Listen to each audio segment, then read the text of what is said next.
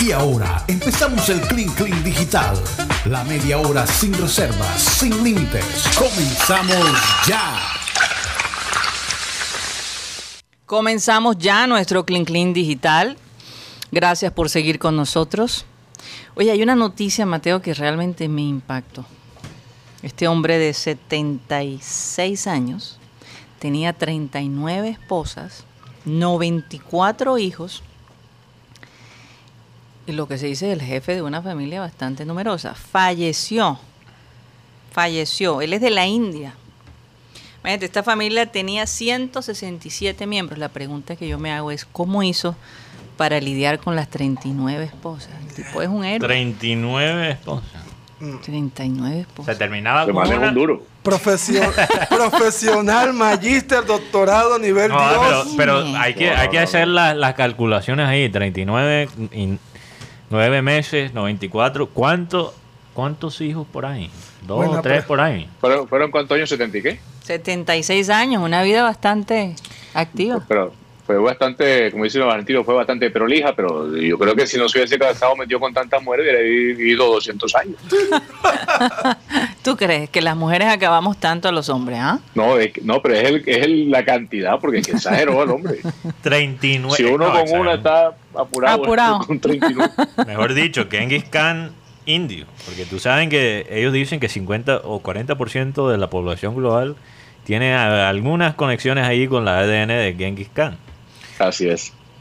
Oye, es que él formaba parte de una secta cristiana que permite la poligamia. Fíjate. Guti di- ¿Qué? Guti, estaba oyendo, Guti. Te estoy escuchando todo. Unirse. Hay que unirse, Guti. Hay que, hay que evangelizar. Rodo, manda la membresía, Rodo. Hombre, no voy a, Ay, a dar publicidad a esa, a esa Eh, secta, por favor. Parece aquí, ¿cómo se llama? Eh, la secta. Eh, creo que se llama Siona Chana. No, no. No, o así se llama No, él. no, no. Así te- 33 Ah, no. nietos tiene. Ah, pero. pero- Y va a tener más. Eh, no, parece tener que es Mizoram. Ah, un misoreño. Mizoram, sí, se llama. No, ese es el estado donde él. Eh, ministro jefe de Oye, pero Mizoram. tírenla. Ah, aquí está la secta. Ajá, Espera, escucha esto. ajá. Él la, él la fundó, o no. Parece que sí. No, fundó su, lo fundó su padre, qué conveniente. ¿eh? Eh, la secta llamada Chana. Ah, Chana. O sea, Siona Chana. O sea, yo Claro, creo- la Chana, pero no Sebastiana. Chana y no Sebastiana. Sí, sí. Ahora, ahora, Guti, yo creo que hay que hacer un viaje a la India para investigar esta secta. Me vale la pena. Porque tú, nunca sabes. la- Ahí, ahí vivían todas. esa, joder, ¿qué- Óyeme, eso parece. parece- ¿cuál es la profesión de este señor? No sé, pero mantener aunque todo un cuando ya tengas, aunque cuando ya tengas esa cantidad de hijos, ya imagínate, tienes el ejército ahí mismo. Oye, yo mientras tanto, mientras ustedes hablan de este señor, yo voy a probar las María Luisa.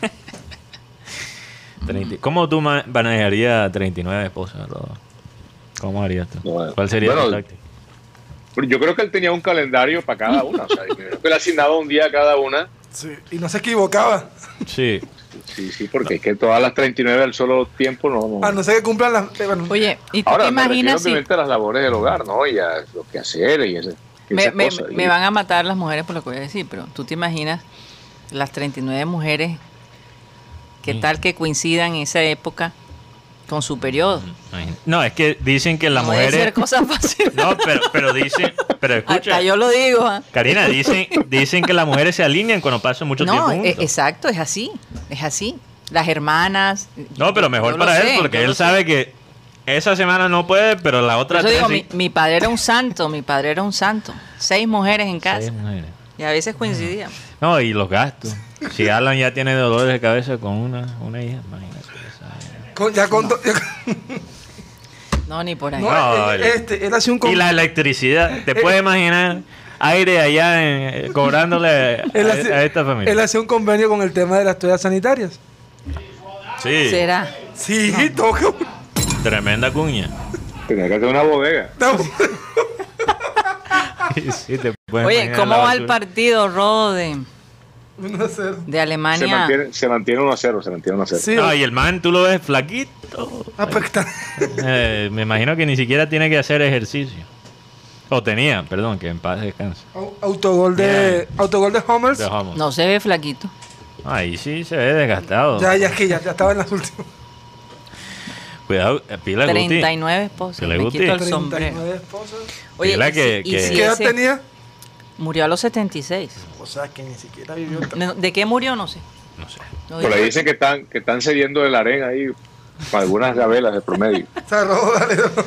No, Me imagínate. imagino que las tendría de todas las edades, ¿no? Digo yo. Eh, eh, y esas mujeres árabes que, bueno, Son que indias. es nuestra árabe del grupo eh, es una, una muestra representativa. Son mujeres muy exóticas, muy lindas. ¿Quién? La- la- ustedes, las mujeres árabes, ascendencia árabe. Bueno, eso es una historia larga. Pero mi, mi, mi, mi lado también es italiano. Sí, tiene, imagínate, qué combinación tan tesa. Sí. Oigan, Árabe eh, con, con italiano. Y no solo italiano, calabresa. calabresa, que no es Que cualquier tú cosa. sabes que- te digo, si es un santo. Cuando nosotros fuimos a, a Colombia y le contamos que Karina era de descendencia calabresa y que era colombiana, joder, los taxistas casi se, persignaron, no es mentira. Empezaron ¿Fuiste a dónde? Italia, Italia. A Italia, Italia, los taxistas empezaron a orar. Señor. Porque imagínate, la mafia, la, pe- la- la gente piensa que la mafia más tesa de Italia es la siciliana. calabresa. No, es la Ah, cala- la- Piensan que es de Sicilia, la más tesa. No, la más violenta es de Calabria, donde, de donde es Gatuso. Guti. Uy, ¿de dónde Ga- y Gatuso, tú lo ves, está gordito y, y todavía te metes, joda. Gatuso, Gatuso, Gatuso que... como Entonces técnico. cuando yo, no, mi familia es de la Calabria, yo dije, ingenua. Y soy colombiana de descendencia calabresa. Pero ¿de dónde? Eso más Eh, empezaron el a hombre orar. Se persignó. Dijo, Dios Señor, mío, mamá mía. ¿Dónde me metí yo aquí? Oye, sí, eh, eh, de verdad que uno desconoce la rivalidad tan grande del norte-sur en Italia, hasta que vas allá. Como yo les contaba, ese día que, di- que dije si había queso picorino, Es que Pecorino es del picorino sur. es del sur y parmesano. Pa- no, no, no, aquí no tenemos picorino. Seguida el hombre. Sí. Y después salió un napolitano y me dijo, no le pare, pobre. No, es que, es El que picorino es el mejor queso. que- Italia es como Colombia, es como realmente son cinco o seis países en uno. Sí. Igual como Colombia en ese Y sentido. siempre le echan la, la culpa a los del a sur. los sureños. Es lo opuesto acá. Los del sur nos echan la culpa a los del norte y allá en Italia los del norte le echan la Así culpa. es. Ah, esos- eh, Los del sur son los costeños de, de Italia. Básicamente. Tú, tú vas a Sicilia y es como Barranquilla, pero en, en cámara de. ¿Cómo dices? En, en slow motion. En, español. cámara lenta. Cámara lenta. Es, es- es casi igual. Allá la gente no se complica. Como les digo, abren las comunas, que son la parte pública, tres veces a la semana. Y eso, de 7 a 11 de la mañana. Y si tú no vas ese día a la comuna, te fregaste porque te Sí, toca esperar la, la otra comuna son semana. estos, estos oficios, estas oficinas Oficina del gobierno. Del gobierno. Embajadas. Tú tienes. No, no, es como decir una notaría aquí. Notaría. y tú entras, tú entras a esas oficinas y 50% son peruanos. Tratando de, de manejar la ciudadanía. Sí, es verdad. Sí. Y llevan años y no lo han podido conseguir. Sí. Imagínate. Entonces, la- eh, hacerse ciudadano en Italia, europeo, es supremamente difícil. Sí, aunque tengas la conexión ahí. Un día les cuento la historia de nosotros. Nos tomó 22 años Sí. Sí. hacernos ciudadanos europeos. Y ya, bueno, ya tengo ahí una. A través de Italia, obviamente. Sí, y ya estoy montando mi mafia. ¿Cómo así? ¿Cómo así tirarla? Porque... ¿Y con- quiénes no, son tus pero Guti- personajes, Mateo? Guti, eso- Los otros secuaces pudieran ser Guti y el Rocha. Fox. Cara italiana. No, cuando yo fui a, a- yo hice un viaje a Oye. Sicilia y cuando cuando escucharon que yo era colombiano, es verdad, yo llegué a la casa del, del padrino de, de esa ciudad. Y ahí hice unas conexiones, ya, le di un disco de Diomedes Díaz y me dio 25% de, De las acciones. de las acciones de la mafia. Un poco estresante. No, con él, ese, con ese padrino italiano escuchó a- al vallenato. Oh, ese man se volvió loco. Qué tremenda Digo, imaginación. ahora la entiendo por qué ustedes tú, son tan periqueros. Así dijo. Así dijo el padrino, imagínate. Ahora entiendo. Oye, Rodo, ¿tú escuchaste la, la historia de, de Guti en... Sí, yo le escuché, yo le escuché y le quiero a Mateo, ¿sabes? Lo digo con tanta seguridad que uno se cree el Sí, cuento. sí, sí.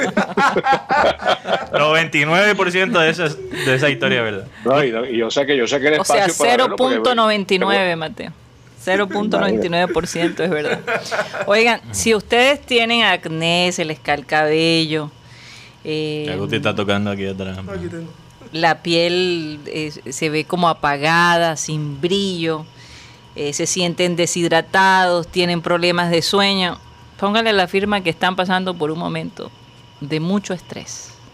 Todas esas cosas, todas esas características es de un estado de estrés muy, muy, muy fuerte. Yo, Yo pensé que iba a decir que están sin plata. bueno, me imagino que cuando estás sin plata, eso- Oye, yo hace rato que no veo a Mateo con, con, con acné, pero cero. Se ve que Yo ya tú vives cero estrés. yo antes- plata en satélite. El pelo se le ve brillante, la piel increíble. Eh, mejor Gracias, dicho. wow, wow. Me estoy poniendo rojo aquí. Con... Ah, yo... se ve que tú eres cero estrés. No, no, no, es verdad, es verdad. Lo manejo mejor ahora. Lo que pasa es que Estás en Barranquilla. por eso estoy en Barranquilla. Yo, pero esto es algo serio. Yo aquí en Barranquilla, o sea, físico, porque la gente me pregunta, dice, tú, joder, gringo, ¿qué, qué haces acá? ¿Qué, ¿Qué haces acá? O sea, tú teniendo tremenda vida en Los Ángeles, ¿A quién mataste por allá? ¿A quién le cae? ¿A quién tú? ¿Por qué no quieres regresar? No, mínimo este man tiene un negocio raro aquí en Barranquilla. Así me- así Un harén. Y es que yo te digo, además de, la- del- de querer conocer, eh, o sea, la- los antecedentes míos, conectarme con mi cultura, aquí físicamente me siento bien. Físicamente. O sea, el aire aquí, no digo que sea puro porque no lo es, pero hay, hay algo del Caribe que me hace sentir cómodo. Cómodo. Me ¿No siento sabes qué bien. es? Me siento más saludable. No sé lo que es, Frodo, aunque me imagino que ya estás especulando. Incluso, incluso dice Mateo, este fin de semana, que a pesar de que la pasamos delicioso, cuando regresamos a la ciudad, dice, bueno, rico estar de vuelta. O sea, eh, eh, uno se aleja de Barranquilla y después, cuando llega ya, como que sientes que todas las piezas encajan, ¿no? Bueno, de nuevo, la gente que está escuchando, hay gente que escucha eso y dice que, que, que están hablando. Joder, yo Ujú. yo, yo que me quiero ir de aquí y ellos que se quieren quedar. Ajá, imagínate. Bueno. Pero, pero bueno, a veces también hay que hay, hay que tener que salir y ver algo nuevo para apreciar de Mm, uno para apreciar lo que uno tiene. Mira que, mira que los oyentes que no escuchan, tenemos oyentes internacionales que han durado 20, 30 años fuera de Barranquilla y todavía lloran por un resultado del Junior. O sea, Que es verdad. uno hasta cierto punto cuando está fuera de, de- de donde creció, le, lo extraña más. Yo por eso también me di cuenta que me tenía que mudar acá, porque cuando pasé ese semestre en Italia, yo no estaba pensando en Los Ángeles, donde vivía en ese momento. Estaba pensando en Barranquilla. Fíjate. Oye, Mateo, el fin de semana hablé con un oyente de muchos años. eh, se llama José Fontalvo. Un saludo para él. Él está en Houston, Texas. Él tiene una emisora que se llama Esquina Estéreo, donde pone pura música que le gusta a los barranquilleros. Y me dice que Sí. tiene gente que lo escucha desde Australia, desde todas partes del mundo. Wow. Y, y bueno, no, eh, estaba muy contento de que nosotros hubiéramos seguido este programa. Eh, conoce a Abel González desde hace, desde hace mucho tiempo. eh, Muchos colombianos en Texas. ¿eh? sí. Se está mudando. Bueno, allá. Pedro Pico no está en, en- en En Houston, Houston, también. sí, Pedro Pico Así está en es. Houston. Entonces, un saludo para José Fontalvo, una grata conversación. Estábamos hablando del partido de Colombia. Mm, Mientras chateábamos, me pareció interesante y bueno, eh, qué rico saber que te escuchan y aprecian el Sí. trabajo que estamos haciendo desde No, y queremos ser una conexión para la gente allá, a, a su tierra. Eh, yo, pero perdón que regrese, Ujú. perdóname por regresar al tema de la selección. Te perdono. Gracias. Pero no Eh, yo, no lo esto, esto de cuadrado es interesante porque yo, yo sí creo que los comentarios de cuadrado cuando uno lo lea y, y- y también por la manera que fueron presentados en los artículos que salieron en, en la prensa nacional, eh, uno lo lee esos comentarios y empieza, esto es una puya para James. Claro, analizando de el, sí, de una, eso lo pensé. Analizando el video de nuevo, yo no creo que él propiamente, por lo menos conscientemente lo dijo con ese propósito. No lo creo. Yo creo que le estaban preguntando acerca de la celebración después del gol. de- Celebración y el esquema del equipo. Sí, yo, yo, yo no creo que él estaba tratando de puyar a James propiamente, pero dijo algo que es Pero verdad. dime una cosa, ¿por qué va a explicar lo que él dijo? Porque El, el que lo entienda, que lo, en- lo Sí, interprete como sí. le dé la santa gana. Pero el punto que quiero hacer es que ahora, no hemos no le hemos dado a Cuadrado, yo creo que en estos últimos años, la importancia que se ha merecido. el rótulo que Claro Yo, que yo, sí. yo pregunto, yo pregunto, Guti, si, si Cuadrado tuviera la pinta de James, por ejemplo, Mm. Pensé ¿no creen que hace rato lo hubiera desplazado? De- no hace rato. Completamente de acuerdo. No, y es que un- un- Aunque mi, mi hija Sara dice que Cuadrado es super cute. es que te digo algo. Fíjate. Ver la, ver, ver la vida de, ver la vida de Cuadrado, uno aprende a valorar y respetar. Él vio cómo su papá se lo llevaron y nunca más lo volvió a ver. Mm. Y Cuadrado, el Boca Junior de Argentina de los 19 años lo rechazó por pequeño. Y ahí está en la Juventus. Mira. Y Cuadrado, jugando fútbol, Y cosa Cuadrado- que no está haciendo James. Cuadrado es titular de este equipo y llegan técnicos y sigue siendo titular. Cuadrado, Cuadrado, Lo único que no confió en él fue Mourinho. Sí, pero es que recordemos que ese Chelsea estuvo a punto de descender. Entonces Sí. no, tu- no- ni Falcao ni Cuadrado pudieron tener esa relevancia que, que de pronto hubiese podido tener, pero bueno, lo de Mourinho es interesante porque tiene que ver un poquito en Eso es la- relativo, Guti. Sí, sí, tú- pero, pero lo de lo de Mourinho es interesante por la posición en que jugó Cuadrado en ese sistema, porque yo no creo que es casualidad que él llegue a Juventus después de esa época y empieza a jugar más como lateral. Pero bueno, antes de, de esa parte, eh, sí, hemos, no, no le hemos dado a, a Cuadrado, yo creo que eh, el- el- la autoridad que se merece en el equipo y en el país. Y, y yo estoy de acuerdo con Rodo, lo primero en que, en que pensé es eso. Si, si Cuadrado fuera blanco, ya sería, imagínate, cara de la selección hace rato. Para mí Cuadrado es, quizás se puede decir que Cuadrado es el, el mejor ganador, De la selección. el más ganador de la historia de Colombia. O sea, ¿quién, quién ha ganado en su carrera profesional lo que ha ganado Cuadrado? O sea, es siendo una vaina- protagonista. y siendo protagonista, Porque no en la banca. Claro. Porque James ganó Sí. títulos, pero En la banca. no siendo protagonista. Pero Cuadrado es protagonista y Cuadrado no, y amigo de Ronaldo. Ronaldo Y- lo respeta como, y, y tú lo- como y- jugador. Y Cuadrado nunca, aunque quizás hasta cierto punto se le faltó el respeto un poquito, porque no se le dio como ese peso a Cuadrado como se le dio a James, pero tampoco nunca hi- hizo ninguna pataleta, nunca, nunca dijo, nunca empezó a, a perratear, na- nada. para mí él es, él es el crack ahora mismo de la selección, no para, hay mí duda el, de eso. para mí el equipo tiene unos líderes que ahora no están, que son James y Falcao. Porque Falcao es un líder positivo, James es un líder negativo. Mm. Pero en este caso hay dos líderes que tampoco levantan olas, que son David Ospina y el señor Cuadrado. Y viendo a David Ospina, uno dice, uy, David Ospina está volviendo a un nivel que no se le veía hace mucho tiempo. Sí, es verdad, es verdad. Sí, es verdad. Oye, déjenme enviarles un saludo a Álvaro Vélez Uribe. Dice que no se olviden de los ¿Cómo así, cómo así, barranquilleros. cómo así? No, no, no, Álvaro, hay que aclarar. Álvaro Vélez Uribe. No, Álvaro Uribe. Vélez.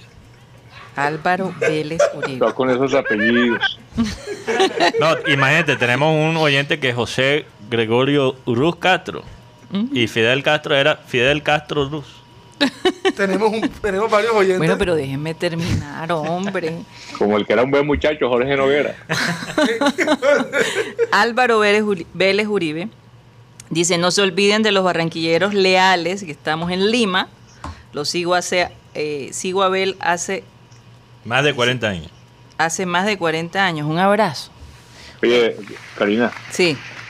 eh, bueno, no sé si tienes otros oyentes ahí, pero te quiero decir que acaba de ser una publicación en el diario El Tiempo de Bogotá, donde un señor llamado Gustavo Serpa denuncia mano negra contra Millos antes de la final. Bueno, Se él es accionista. al Junior. Él es accionista del, del Millonarios. Sí, dice que hubo, que están alerta por la manera como se han manejado con el club bogotano tanto en Di Mayor como en las decisiones arbitrales. Sí. Dice que, eh, por ejemplo, es muy preocupante, dice él, comillas, lo que ha venido pasando en los últimos partidos de Millonarios porque parece que hubiera una mano negra Mm. que quisiera que el equipo no llegara a las finales. ¿Cuál Y luego, será la mano peluda que... La dedita. Saquemos- Dice, saca- dice, en el último partido dieron cuatro minutos de adición y se terminaron jugando nueve. Nos expulsaron un jugador y una acción que nadie reclamó. eh, Una acción que nadie reclamó. Y en Barranquilla nos habían anulado un gol legítimo y el árbitro ni fue al bar. Aunque lo peor pasó en Bogotá, asegura, y se termina el partido, Ricardo Márquez celebra, he tratado de recuperar todos los videos y lo que él hizo, no hay un solo video que dé prueba de que haya dicho algo. Vienen tres jugadores del Junior y lo agreden. Luego entran jugadores del Junior a nuestro camerino de una forma violenta, Violenta, sí. porque nuestros futbolistas trataron de resguardarse y ahora resulta que nosotros terminamos con Márquez expulsado y, a- y entre incapacidad y sanciones con 10 jugadores inhabilitados para la final. Todo esto parece orquestado para seguir disminuyendo las posibilidades de que Millonarios salga campeón. Y pasó eh, nuevamente eh, a decir, al fútbol lo sigue manejando una mafia oscura, que no quiere que el fútbol cambie para no afectar sus intereses Mm.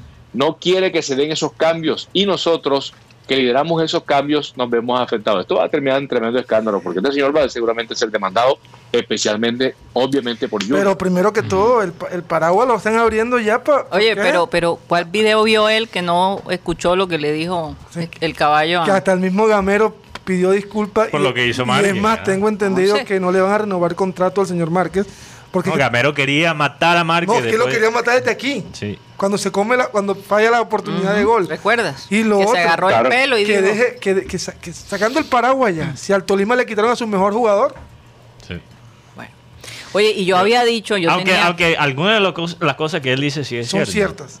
Él, él usa una verdad para convertirlo ya en una... Pero, pero una pregunta. Esas son las calumnias más peligrosas, las que son decir- basadas en algo de verdad. Ahora van a decir si Millonarios no le gana a Tolima, entonces, no, es que, es que no teníamos los jugadores. Junior también le pasó en la, en la Copa Sudamericana anterior. Mm. No, tuvo 13 jugadores. El River Plate tuvo 11 jugadores. Oye, yo le quiero preguntar a, a Julio Comezaña, uy, ¿qué piensa él ¿Lo de- tenemos de- hoy? de- de- eh, sí, lo Sí, tenemos sí, hoy en está un en momento, línea. está en línea. Por favor, este... Julio, ¿cómo estás? Buenas tardes, Karina, ¿cómo estás? Un gusto saludarte. ¿Estás Julio, bien? Qué bueno, me alegro muchísimo. Cuéntame una cosa, ¿qué piensas de, de esa reacción del Junior después de terminar el partido contra ¿Qué Millonarios? harías tú, Julio? ¿Qué hubieras hecho tú como técnico si, si los del Junior eh, reaccionan de esa manera? Y nada, ese tipo de momentos son, son muy complejos, son difíciles de uno poder decir que voy a intervenir o que voy a aguantar. Nunca se me ha dado por estar atajando a nadie, porque de pronto de, de mala cosa se lleva uno una, una trompada un mal golpe. Y bueno, eh, los, de- los hubiese dejado que se desahogaran porque en esos momentos nadie le, le oye cuento a nadie, nadie le presta atención a nadie. Y como digo, se puede uno ganar un madrazo o un mal golpe por tratar de, de- de aguantar a alguien en una trifolca de esas. Lo que yo hubiera hecho, no, no, no te lo podría decir que les diría porque me parece que es un acto de irresponsabilidad y puede resultar totalmente insultante la palabra que hubiera usado. Bueno, pero Julio, eh, tú has tenido tus reacciones fuertes también, ¿no? Sí, sí, pero eso hace parte de un pasado. Eso, cuando uno, Karina, cuando uno crece en el fútbol, cuando uno va madurando, entiende que este tipo de salidas no hacen ningún bien, sino que te cobran más tarde. Y a estos jugadores que se vieron involucrados en todo esto le van a pasar una factura, una cuenta de cobro, que seguramente, me atrevo yo a pensar, que el club se la va a pasar a ellos directamente. Y Esto pasa porque no se, no se han tomado correctivos durante tantos años que han venido pasando cosas y cosas que son aparentemente insignificantes, como decir que te voy a echar un hipopótamo, te voy a echar un lobo en la cara. Ese tipo de cosas parecen insignificantes, pero no lo son. Pero los Así directivos es. muchas veces no entienden este tipo de cosas y entonces pasan desapercibidos por quedar bien con uno, con el otro, y, y- y a la larga, pues el que termina afectado es el técnico, porque aquí el que ponen como un pelele es Amaranto en este caso. Eso es verdad. Eh, profesor, gracias por estar con, nos- con nosotros aquí en este espacio del Clean Clean Digital. Eh, ¿Qué piensas de las playas de, de Puerto Colombia? ¿Te gusta? Me gusta mucho Puerto Velero, me gusta mucho Santa Verónica, pero detesto Kilimanjaro, hay mucha piedra por ahí. ¿Y, y qué haría con, con los dañados que llegaron allí? Por, Oye, sí, esa pregunta Oye, también la tenía yo. eh, ¿cómo, ¿Cómo podemos manejar uno? ¿Cómo lo sancionarían? Imagínate no sé que- si se pueden sancionar ¿Cómo, o no. cómo manejan unos jugadores que, que salen del avión y van directamente a Kilimanjaro? Lo que pasa es que muchas veces, como eh, en este caso, como muchas veces, no, no es tanto lo que se hace, sino cómo se hace, porque vos podés ir a playa después de haber terminado eliminado y, y, y con trifulca y todo. Vos podés ir a la playa y tú te puedes sentar a la orilla del mar a leer un libro, a leer la Biblia como hace Guti, y la pasás tranquilo sin meterte con nadie, pero si, si ya vas eh, si ya vas buscando perro con perro y ese tipo de cosas, Me conoce, vas a ¿eh? terminar en problemas. Y eso es lo que la gente no tolera, porque si la gente dice, mira, mira, acaban de quedar eliminados y están reflexionando sobre su futuro, son unos, unos buenos muchachos, a propósito de la palabra que escuché ahorita, y, y, y, y la gente se va a calmar y va a decir, están reflexionando, están pensando en qué van a hacer, pero si los ven empinando el codo y con una apariencia de borrachera que no pueden ocultar, el aficionado se molesta porque dice, yo estoy llorando aquí, estoy despechado por la eliminación del equipo. Exacto. Y este que, y este que acaba de quedar eliminado, que debería sentir la camiseta, no lo siente, especialmente si son costeños. Exactamente. Eso es verdad. Yo, eso es yo, verdad. tengo- yo de todos modos tengo que preguntarle, ¿qué piensas tú del, Ba- eh, del Patón Bausa como técnico del Junior? Bueno, el patón entiendo que está haciendo uso de buen retiro, pero sería el técnico ideal. Si pudiéramos sacar al, al- al- al- al patón a, a Bausa de su retiro, sería fabuloso porque es un hombre de mucho recorrido, es un hombre que tiene una gran experiencia como entrenador, conoce la ciudad, hace mucho tiempo que estuvo por acá, seguramente ya no se acuerda porque ni siquiera el mercado público se parece, pero seguramente llegaría acá y, y conocería nuevamente eh, el entorno y se sentiría gusto como se sintió acá cuando le hacíamos, le mandábamos a hacer los zapatos porque no había su talla. Eso es verdad. Y por último, ¿aceptaría ser el técnico del Junior de nuevo? Karina, ese tipo de preguntas. Yo ahora mismo estoy dedicado a la- al comentario deportivo. Estoy pensando en montar un programa a la una de la tarde ¿Cómo va a Competencia ser de la nosotros. competencia de nosotros? en una, en una importante emisora de la ciudad. Interesante. Bueno, por ahí me dijeron que estaba ahí un espacio que está libre de una a una y media. Y me ofrecieron también el que sigue después, pero dije, no, pero si está ocupado con otro programa no lo puedo ocupar. ¿Cómo va a ser? Entonces, en este caso, no sé, estoy, no, no acepto propuestas de dirección técnica porque ya estoy Retirado. estoy cuidando estoy cuidando a, a mi nieta estoy o sea, cómo, se divierte uno viendo viendo Cartoon Network por ejemplo eh, viendo Peppa Pig una vez te dije que me encanta esa muñequita porque es muy tierna Peppa Pig, sí. y, y- y Discovery Kids y todas esas cosas no estoy cuando no veo fútbol estoy viendo Cartoon Network y ese tipo de cosas. Eh, eh, profe, profe, pero, pero tu programa de radio sería so- puro deportes o, O invitaría eh, personas de la farándula de vez en cuando, las muchachitas, los músicos o no, puro, puro pelota. no eh, bueno si hablas de pelota te referís a las de fútbol no supongo. Sí, sí, sí, claro. Eh, mi programa se llamaría Cosa del pelo de burra. Cosas para del que tenga para que tenga impacto para que tenga para que la gente lo escuche para que, para que tenga novedad porque si pongo eh, Julio Deporte la gente, la gente no lo va a escuchar pero si le coloco un nombre que sea pintoresco Ujú. Como pero le tú cosas a siempre, la gente perdón, por pero a acá, ti, a ti nunca te ha gustado ese, ese, ese no me ha gustado pero pero es un- me han dicho que es comercial entonces yo escucho a la gente que sabe este tipo de cosas Ah, ok. Bueno, profesor, muchísimas gracias por haber estado con nosotros, ¿verdad? Un placer tenerte aquí de nuevo. Gracias a ti Karina y siempre a la orden cuando me necesites saber que podés contar conmigo y no importa el pasado del satélite donde me daban bastante con, hasta con el balde del agua yo sé que tú eres más sutil Muchas gracias, profesor. Bueno, ahí lo escucharon. Directamente. Directamente de él. Qué lujo No está interesado, así que los que tenían alguna esperanza de que eh, Comesaña regresara, pues ahí No, está. y algunos, algunos se preguntan cómo es, cómo es que, que el profesor así entró de rapidez. Y lo que pasa es que todos los, todos los días entra a comenzar en Skype y escribe aquí a todos y le tenemos que decir, Julio, Hoy no se puede. hoy no se puede, hoy no se puede. Pero hoy Pero, y, entra, y- y entra con un seudónimo, no quiere aparecer con el nombre. Imagínate. Fíjate. Qué cosa, ¿no? Sí. Sí, el, bueno. el sinónimo de Skype es yo amo Peppa Pig 32.